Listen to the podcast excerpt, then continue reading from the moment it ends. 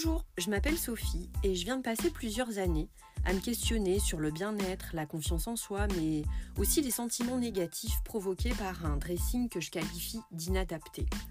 J'ai toujours, de loin que je me souvienne, trié mes vêtements, fait des rotations selon les saisons, mis dans des boîtes, ressorti, la bonne saison venue, par manque de place toujours.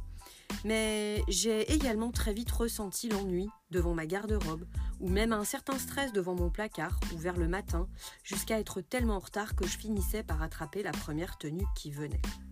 J'ai décidé de changer cela et de retrouver le chemin du plaisir dans mon placard. J'ai donc passé des heures, des semaines, des mois à visionner des vidéos YouTube, à lire des articles de blog ou des publications Insta, et j'ai décidé de passer à l'action il y a quelques mois pour créer enfin une garde-robe qui me ressemble, qui me plaît et qui est alignée avec mes valeurs. Alors, si vous aussi, vous êtes mal dans votre peau, à cause de votre look ou mal dans votre miroir, si vous avez l'impression de ne pas vous retrouver dans votre look, de ne pas y voir d'identité, ou de vous sentir souvent déguisé ou emprunté, si vous n'êtes pas bien dans vos vêtements, trop serrés, transpirants, trop au large, que vous souffrez, vous avez mal aux pieds, la taille coupée, si vous vous sentez stressé à l'ouverture de votre placard ou de votre dressing sans vraiment savoir pourquoi, si vous avez l'impression de ne pas savoir quoi mettre alors que vous avez un placard rempli de vêtements et que pour pallier à cela vous continuez d'acheter des vêtements, si vous préparez, vous habiller le matin est un moment pénible ou stressant, si vous achetez des vêtements, des chaussures, des sacs ou autres accessoires de mode en flânant pour vous occuper, vous récompenser ou simplement parce que vous les trouvez jolis et puis que vous ne les portez pas, ou si vous avez simplement envie d'améliorer la qualité de votre garde-robe et d'aller vers des pièces plus belles, plus durables, plus éthiques et plus écologiques, vous êtes au bon endroit. Ici, dans ce podcast, vous apprendrez, enfin du moins je l'espère, à identifier ce qui vous pose problème dans votre dressing et ce qui vous rend malheureux ou malheureuse.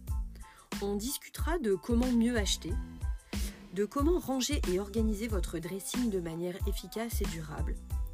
Vous apprendrez ou réapprendrez à vous aimer, à aimer vous habiller, à vous préparer, à vous plaire.